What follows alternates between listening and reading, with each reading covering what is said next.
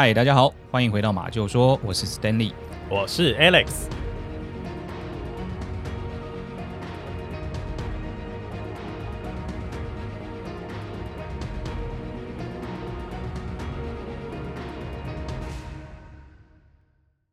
今天要跟大家分享的故事呢，它发生在崎玉县的熊谷市啊。崎玉县的熊谷市，对，这是在日本的哪一个地区啊？哎 哎。今天学聪明了哦，哎，怎么不像上一次问我说，哎，如果从东京车站出发啊，大概要多久的时辰啊？哎，因为上一次啊，我们这个和歌山的事件啊，我呢以为他在这个离东京车站很近的地方，没想到他在关西嘛，所以我想啊，从今天开始我还是换个问法，好不好？就是哎，请问他在日本的哪一个地区啊？这样比较保险 啊。哎，不过呢，你这一次就不应该再问这样的问题了啊，因为你还记得我们之前频道讲到这个桶川跟踪杀人事件吗？桶川哦。就是一个良家小女孩，一个女学生嘛，然后后来因为交到一个可能流氓男朋友，哦、那分手不成，最后被当众刺杀在这个桶川车站前面的这个案件，对不对？哎，对，没错。哎，我们当时就有介绍哦，这个案件呢是在崎玉县的桶川市发生的。哎，那今天我刚刚说的这个故事发生的这个地点呢，也是在崎玉县哦，但不过它在熊谷市了哦，所以这样你应该也知道它的相对位置了吧？哦，这样的话好像有印象了哦，就是桶川市这个地方啊，我们很多听众应该跟我一样啊，都记得这个地方。但是的确啦，嗯、我忘记它是在崎玉县里边，没错。哦哦哦，这一起案件，这个桶川市的案件呢、啊，那个时候 Stanley 你说嘛，桶川市它好像是在距离东京可能一个多小时的车程，好像是在北边，是不是？哎呦，不错哎，还记得当时我说的这个车程距离呢？哦，对啊，当然啊，因为其实录音的当下，我们就会先听一次嘛，然后这个后置的时候啊，再听一次，然后呢，要上片之前呢、啊，我们再一起听一次啊。对对对，那其实这个熊谷市哦，其实比桶川市呢，其实还要在北边一点点哦。不过其实车程没有差很多。所以确实，就像刚刚 Alice 帮大家复习的这样的一个时程哦。对啊，那 Stanley，你今天说这个案件啊，它是发生在熊谷市这边嘛？对。那这个案件它是一个什么样的案件呢？哦，这个案件呢，在日本哦，被称为奇遇爱犬家连续杀人事件，又是一个连续杀人事件啊。对，而且这个案件里面竟然还出现这个爱犬家，爱犬家 跟狗有关系，是不是？这是发生什么事情？那就听我继续说下去啊。啊，那我们就麻烦 Stanley 开始帮我们讲解今天这个案件好了。好，那首先呢，跟大家介绍今天这个故事的男主角哦，他叫做关根源哦，就是那个过关斩将的那个关，嗯，然后一根两根的那个根，然后一元两元的那个元哦，关根源啊，哎，对。那他是出生在一九四二年的一月二号，在这个崎玉县的致富市出生的。嗯，那在一九八二年呢，啊，也就是他到四十岁的那一年呢，他来到我们刚刚提到的这个熊谷市哦，那开了一间宠物店。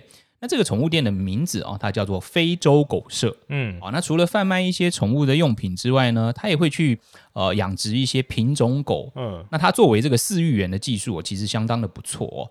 那据一些业内的哦这个人士提到呢，也就是他带起了一阵子这个呃饲养西伯利亚雪橇犬，呃，也就是俗称哈士奇这种狗的一个风潮。哦，这种品种狗的饲养啊，通常如果啊你把养得好啊，或是种配得好的话，这种品种狗啊，或是品种猫，它拿去贩售，是不是就会相对比较高价，对不对？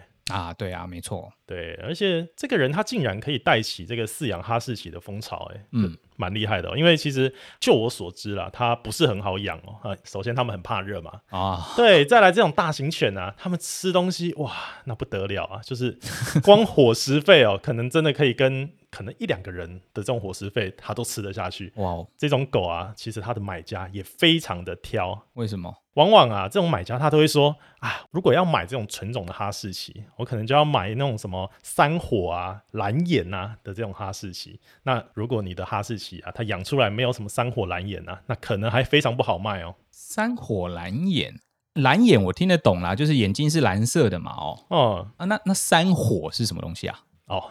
其实，如果你仔细看哈士奇啊，它有一个很特别的特征啊，就是比如说它的眉间呐、啊，它的额头这个地方啊，啊，比较纯种的话呢，它会有三个很像小小的火焰的 logo，就挂在它的眉间上面哦。哦，这么酷哦！对啊，哎，那之后我看到哈士奇，应该要仔细观察一下，还有这个 原来哈士奇还有这个特征哦。对，不过我还是建议啦，其实这种品种狗这种东西啊，或品种猫啊，啊我们还是觉得还是这个领养代替购买比较好，因为他们的这种寿命啊会比较短啊。那其实他们在这种配种啊配出来以后，虽然你标榜它是纯种嘛，但它很容易生病哦，就娇贵嘛，不好养。对，不好养，所以就还是希望大家如果真的有要养宠物啊。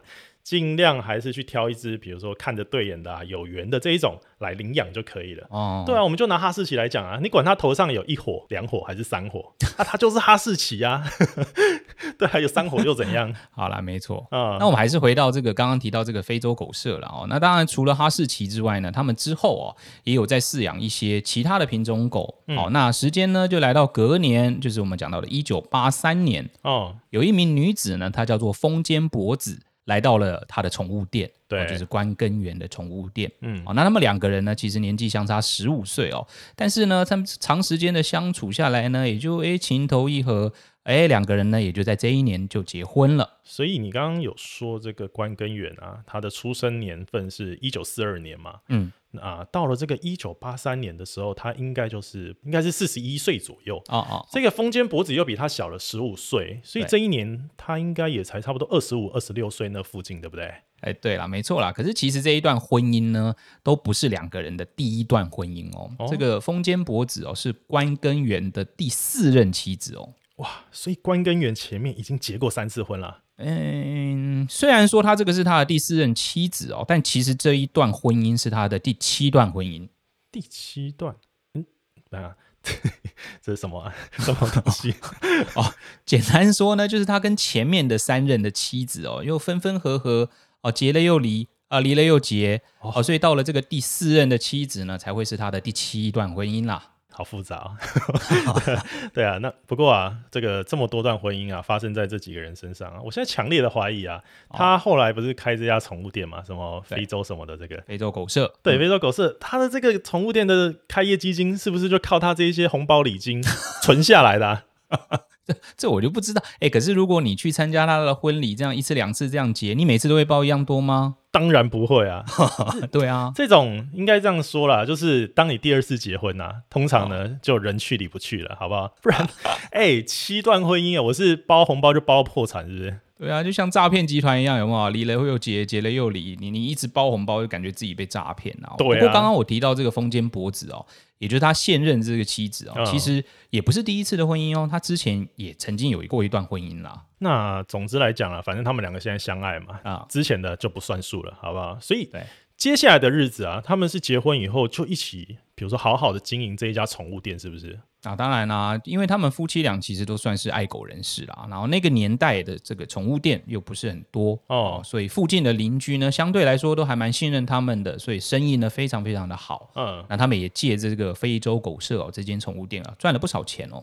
哦，其实他们在经营这一种，比如说品种狗的买卖啊，那这个所带来的这个金钱收入啊，一定是比我们现在坊间看到那些单纯卖什么宠物用具啊、宠物用品，嗯、或是帮宠物洗澡的这一种店呢、啊，还要来的更赚钱就对了。对，没错。哦，那时间呢来到了一九九三年啊。那这一年呢，他们为了要扩大、哦、自己在养殖这方面的这个生意，嗯，哦，所以他们决定呢要扩建他们的这个养殖场。嗯哼，哎，但是呢，没想到啊，还没有等这个养殖场盖好啊，就哇碰到了这个日本的泡沫经济，哦，所以他们两个夫妻呢就因此哦欠下了非常大笔的一些工程款。哦，那店里面的生意呢也就跟着就一落千丈了。哇，开始赚钱了，要扩大了，就遇到这个经济萧条啊。对啊。有点倒霉啊！哎呀，所以他们就被这种莫大的金钱的压力呢喘不过气来了哦，所以他们就想着呢，必须要找一些诶可以快速赚钱的方法，嗯，哦来帮他们呢偿还这些积欠的款项。那这样子的话，他们是打算要怎么做啊？那这个关根源呢，他就对外开始做一些广告哦，他对外说呢，他已经找到了非常专业的饲育员哦，来帮他培育的这些繁殖这些名犬哦。那店里面呢，准备要开始对外经营这个贩售名犬的这样子的生意，嗯，而且哦，目前的店里面呢，已经有两只要价千万、一公一母的罗德西亚吉贝犬了哦，哇，身价千万的这，我没听过这么贵的狗啊，这个 等于说这个狗的身价，它折合台币也要好几百万呢。对啊，嗯、除此之外呢，他还说养殖名犬其实商机非常大哦。哦，如果你配种配得好的话，不要说是回本啊，一定还可以再赚更多更多的钱。哎，这也就是为什么啊，其实刚刚一开始啊，我们宇宙心长的跟大家建议说，我们尽量还是以这个领养啊去代替购买，因为这一种刻意配种啊，或者说这种纯种饲养的风气啊，它只要持续存在的话，哦、那。我自己觉得啦，这些猫啊狗啊，它有点像是这种生产机器哦，它就不像是一个动物一样的活着了，就对他们来说是有点残忍的。讲是这样讲啦，但是当然呢，还是会有一些想要赚钱的商人啦哦，嗯，就是不想要放弃这个机会哦，所以这个时候呢，就出现了一个外地来的一个投资客，嗯，哦，他叫做川崎昭男哦，他二话不说呢，就跟关根源哦买下了这两只名犬。所以这两只可怜的小狗狗准备要拿来当这个赚钱的工具了，对不对？哎，其实不然，因为这两只罗德西亚脊背犬哦，其实已经是老狗了啊。哦，而且根据这个川崎昭男啊，就是买这两只狗的这个人呢，从熟人那边问到了，说这两只狗呢，嗯啊，基本上最多也就是十万日元就可以买得到了啦。哦，不像关根源他们说的那么昂贵啦，哇！所以这个关根源卖这个什么老品种狗啊，做诈欺的动作啊，哦、没错哦。所以当然很火大的这个川崎呢，就要关根呢把他的这个钱呢给我吐出来，哎，哦，那这个。关根呢，在无奈之下就跟他说：“好啊，那我就先退你六百五十万。”好，那他们两个双方呢约定在一九九三年的四月二十号啊见面。嗯，但是没有想到呢，当天哦，他们跟川崎见面之后呢，这个关根夫妇哦，先递了一杯茶水给川崎给他喝。嗯，但是其实在这个茶水里面呢，加入了宠物用的安乐死的剧毒。哇哦，所以这个川崎昭男呢喝下去之后呢，哇，马上就毒发身亡了。竟然卖宠物卖到要杀人灭口啊！这，哎，这前所未闻啊！那所以说，这个给宠物用的这种安乐死的药物啊，它对人类的杀伤力也这么大吗？哦，对啊，对啊，他们当时用的一个叫做 strychnine，哎，中文翻译叫做士德宁的这种药物哦，它其实对人类一样是一种具有剧毒的这种物质哦。那呃，如果说了哈，要杀死一个六十公斤的人类来说，嗯，它只要三百毫克。三百毫克，哎，嗯，不是三百公克哦，是三百毫克。对对对，这对人类来说啊，这个量啊，一样是一点点，就非常致命了，哎。对啊，刚刚这个计算方式哦，是用每公斤五毫克的这样子量去计算的。当然，杀死一些宠物可能会再低一点点，但是我刚刚是说人类嘛，哦，所以大概每公斤五毫克，所以大家乘一乘嘛，就六十乘以五，确实就是三百毫克。哦哦，那哎，对了，Alex，你有听过马钱子吗？马钱子啊，嗯，应该算有吧。虽然我没吃过啦，不过我记得这个周杰伦的《本草纲目》里面啊，好像有提到这个马钱子，对不对？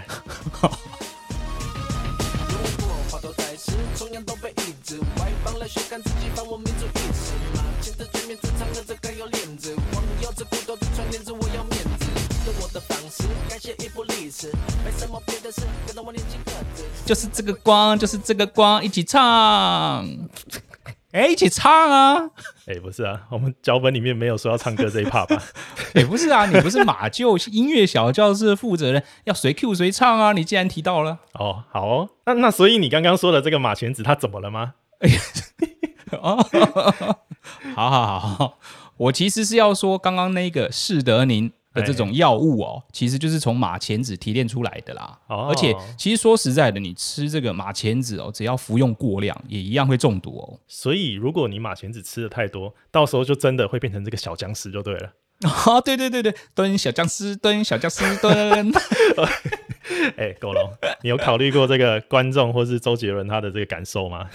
哦，好好对对对不起，怎么就讲故事讲到唱歌去了？就是关根夫妇嘛，哦，他在杀掉这个川崎之后呢，还逼迫他们哦的宠物店下面的一个员工，嗯，那个员工呢叫做山崎永信，去帮他处理这个川崎的尸体。哇，所以他们现在还要拖无辜的店员下水啊？啊，对啊，这但是这个山崎永信当然不肯嘛，是你你肯吗？当然不要啊！啊，对啊，他就威胁他说要杀掉他们的家人。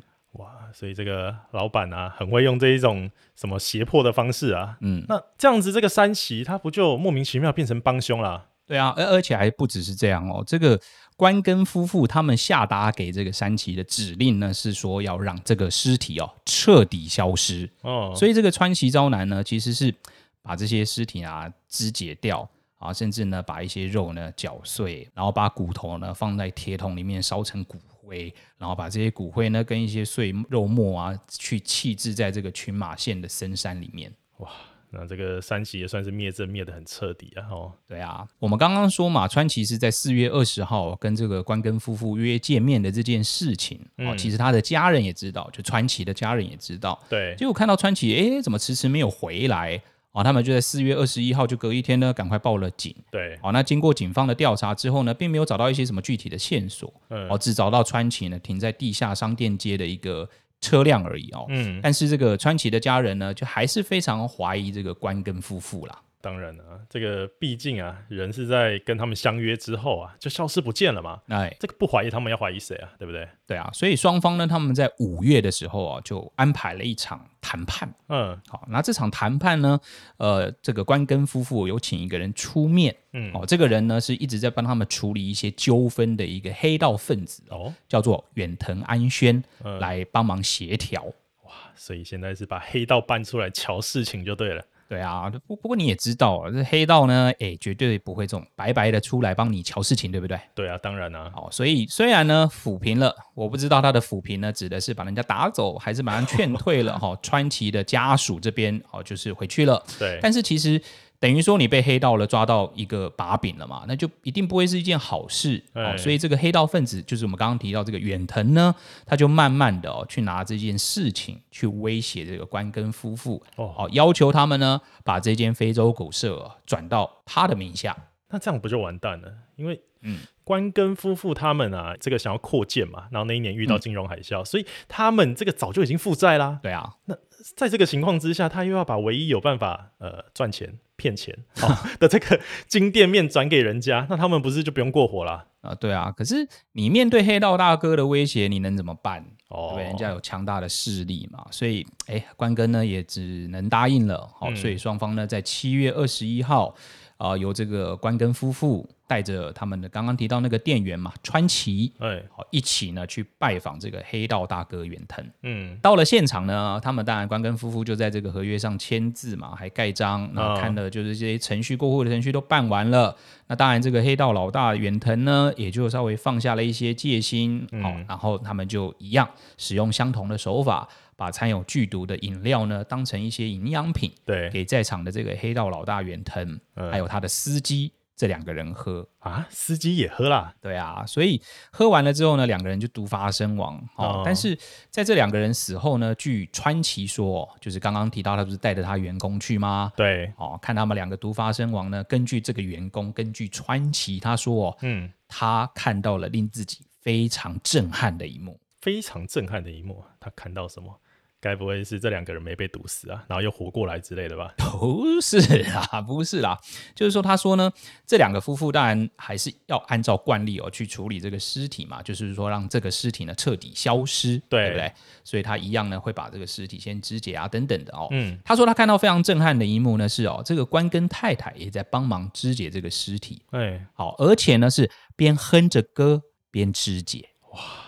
这怎么有点像我以前看过的港剧哦？不知道哪一个太太，刘太还是什么太的。然后他在做这个人肉叉烧包的时候，哦、那他是哼着歌在剁这个人肉啊，哦、把它包进包子里。对啊，所以我刚刚才提到说他看到这个震撼的一幕嘛，哎、哦，就是这么没人性的一个人。那就在七月二十二号的凌晨，然后就跟之前一样呢，开始要做这个毁尸灭迹的这个动作了哦。不过这一次刚刚提到他们是在这个深山里。嗯，哦，去弃置这些骨灰啊，这些骨骸啊，这些的。那这一次呢，他们是选择附近的一个河川，对，哦，开始弃置，哦，甚至会烧毁一些死者的衣物啦，等等的。所以到目前为止啊，已经有总共三个人啊遭到他们这两夫妻的杀害，就对了。对，没错，就是刚刚一个跟他买宠物的，对，哦，那在一个黑道老大跟他的司机，没错。但是其实我觉得最惨的哦，会是一个叫做关口光江的一个女性，关口光江。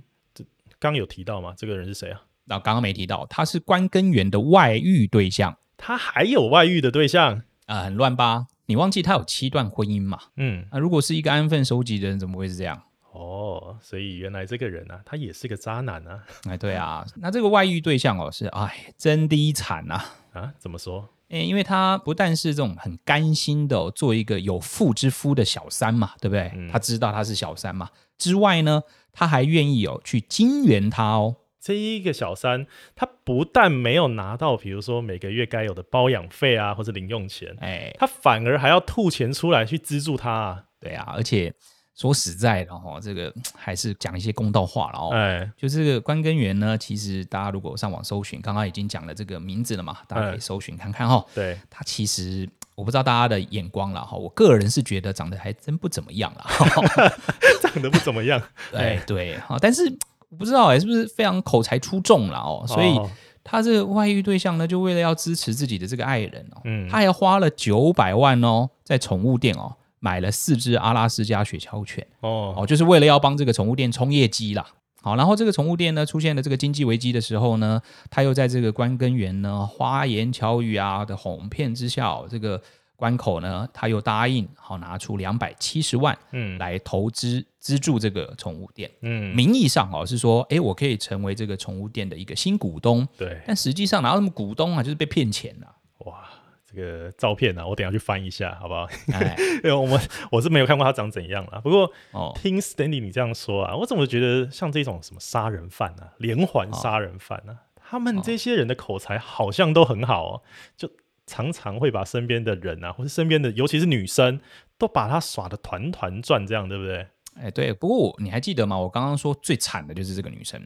嗯，确实啦。简单来说啦，就是人财两失啊，这有点赔了夫人又折兵，对不对？哦，不止不止。他其实连命都丢了，他连命都没了。对啊，因为关根源担心他被他发现他骗他的钱嘛，嗯，然后甚至呢，他刚刚不是说他赞助哦，他资助要当股东吗？两百七十万嘛，但是事实上就没有这件事啊，所以他也很担心，那他会把这笔钱再要回去。哦，哎，所以这个关根源呢，干脆一不做二不休，反正哎，我在这个杀人方面好像已经练就了一身武艺了哦，习以为常了，对，所以用同样的手法就把他，哎。这个人他连渣男这个名号啊都配不上啊！哎，人家深深爱着你，对你无怨无悔的付出，结果你竟然因为这种你自己的猜测啊，就根本他也没有开过口啊，毫无理由的啊，你就把人给杀人灭口。对啊，所以我刚刚说最倒霉就是他嘛哦，所以到目前为止哦，就是四个人遭到他们夫妻两个的毒手，而且也都提到嘛，就是他们呢对于这个。后续就会希望这个尸体呢要完全消失，这个人呢就要完全消失在这个世界上。嗯，哦，所以虽然他们呢有受到怀疑嘛，对，哦，刚刚也提到有人在怀疑他们，但是其实都没有任何的证据可以去逮捕他们。嗯，那所以就这样呢，时间就来到了隔年，哦，也就是一九九四年。嗯，那警方呢才终于哦找到了一个突破口。警方在一九九四年找到了一些什么东西？哎啊，就是这两个夫妻，哎，不是很没有人性吗？对啊，哎，那我就先朝你的店员下手调查起。哦，好也就是说，刚刚我们提到每个案件里面，其实好像都有出现的这个三崎永信嘛。对，哦，那事实证明呢，这个三崎永信就是这个店员，嗯，还是保留有人性的。怎么说？其实他最后呢，就向警方哦告发了关根夫妇的一些罪行。哦，那也承认呢，他在店长的威胁之下呢，曾经多次的哦帮他们清运这些尸体。嗯，哦，甚至呢。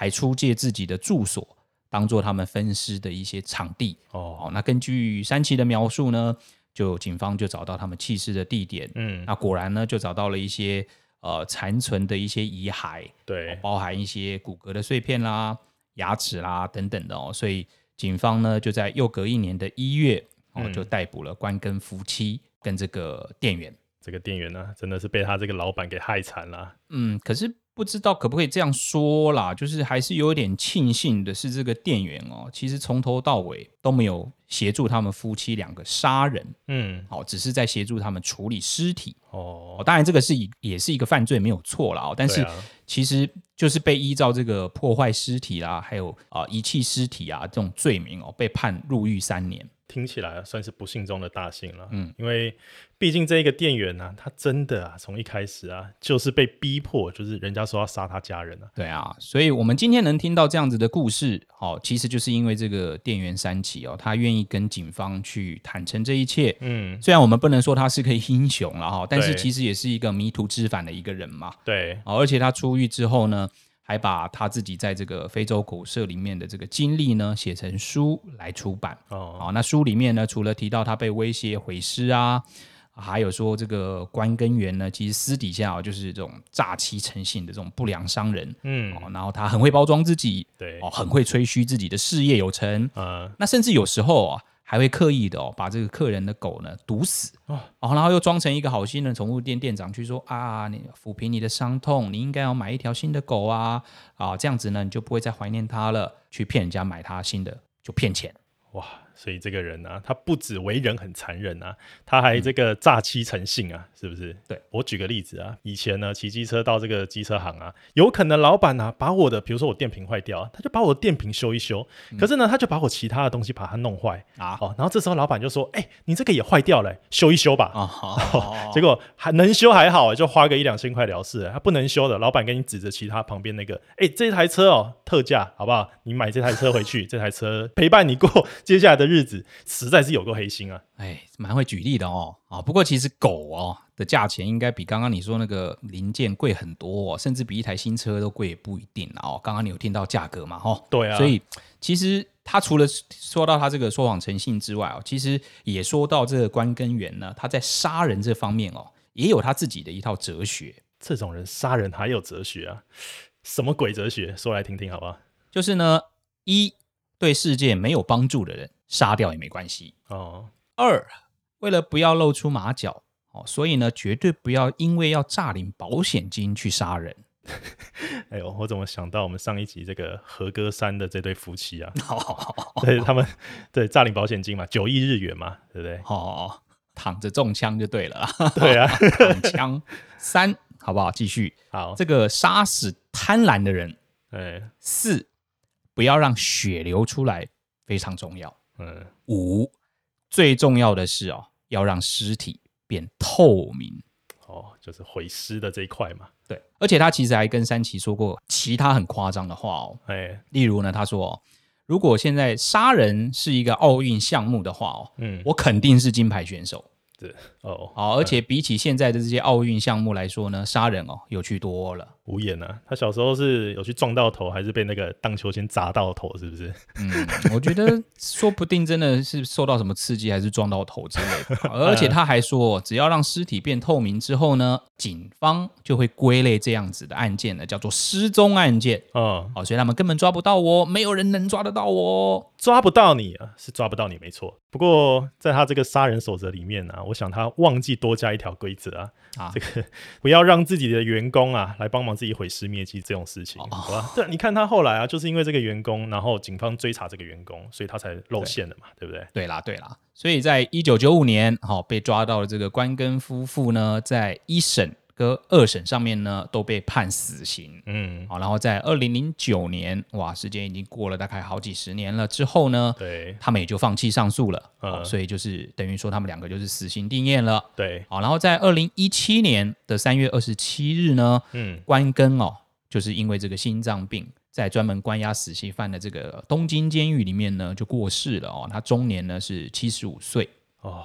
虽然不是自然老死啊，但也是被关着，然后活得够久，然后在监狱里面死掉这样。嗯，那他还有老婆吗？一起被判刑的，所以他老婆最后也是被关到死的吗？哦，就是这个风间博子嘛。哦，对啊。刚刚提到这个故事哦的今天，我们讲故事的今天哦，他其实还是依然被关押在这个东京监狱里面哦，等待着被执行死刑。哦，那现在可能也六十几岁了。哦，对哦，他老婆小他十五岁哦。对啊。而且我们今天讲的这些呃故事呢，其实之前也提过嘛，很多这种案件啊，嗯、可能会被常常拿来改编成电影嘛，对，对不对？对。那其实我们今天讲的这个爱犬家连续杀人事件呢，嗯，它也在二零一一年被改编成一部叫做《冷たい热帯鱼》的电影。这应该是日文，是不是？对对对啊，不然念起来很像英文，是不是？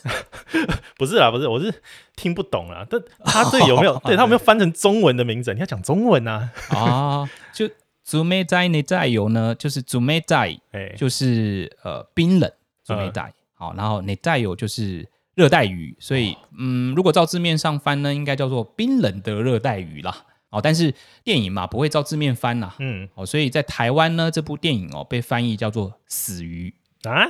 死鱼啊，这 有点 low 啊，死鱼哎、欸！反反反正电影就是把原来这个非洲狗舍的这个故事呢，改成了就是卖这个热带鱼的这个店。哎，啊，但是同样呢，就是把一些人性的黑暗面啊、错综复杂的这些关系啊，拍摄的还蛮淋漓尽致的。哦，所以如果大家想看，哦，其实可以跨区到日本的 Netflix 上面，好就可以看到了。哦，就是用这个 VPN 跨到日本 Netflix 去看嘛，对不对？对对对对，台湾还没有啦。啊。好了，那我们呢、啊、还是要这个再次呼吁啊，所有的听众朋友们啊，如果你们真的呢想要饲养一只可爱的小宠物，不管是猫啊、狗啊，我是觉得啦，真的不妨带着你的家人啊，到这种现在很多啦，比如说像动物之家啦、中途之家，像什么中途之家咖啡厅，现在也很多。嗯，对，你就可以到这个地方啊，喝杯咖啡，然后看一下说有没有跟你啊比较有缘的，有看对眼的那。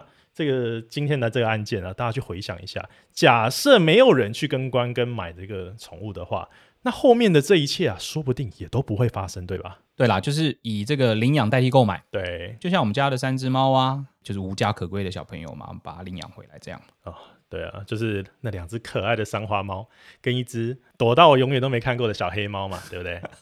对啦，哎，好啦，那今天要跟大家分享的案件呢，就先到这边。嗯，好，那接下来呢，进入感恩的阶段。本周呢，非常感谢我们的听众关关，哎，好，赞助嘛，就说好几杯咖啡啊，好，让我们可以边喝你准备的这个暖暖的咖啡，哦，边准备故事给我们的听众朋友。对啊，这个谢谢关关，他还在留言跟我们说啊。好频道呢，就是需要被支持，而且他说他也很喜欢啊，在这个故事中，我们有时候会提到这种日本啊，这种自助旅行的这种桥段嘛。嗯，这就是非常谢谢关关的暖心哈、哦，赞助马就说。对，当然也欢迎大家呢到马就说的官网 Stable Talk Club。在我们的频道资讯里面呢，也有这个网址。对，当然更欢迎大家呢用一杯咖啡的钱来赞助马就说，让我们可以制作更多的故事来说给大家听。没错啊，当然其实也可以在这个网站里面呢找到我们的社群平台的连结。嗯，也欢迎大家呢留言告诉我们你们听完之后的想法。每一篇留言呢我们都会看。嗯，那当然也会挑选一些留言呢在我们的节目当中回复。没错，那今天的节目呢就先到这边，大家下一集再见喽，大家拜拜。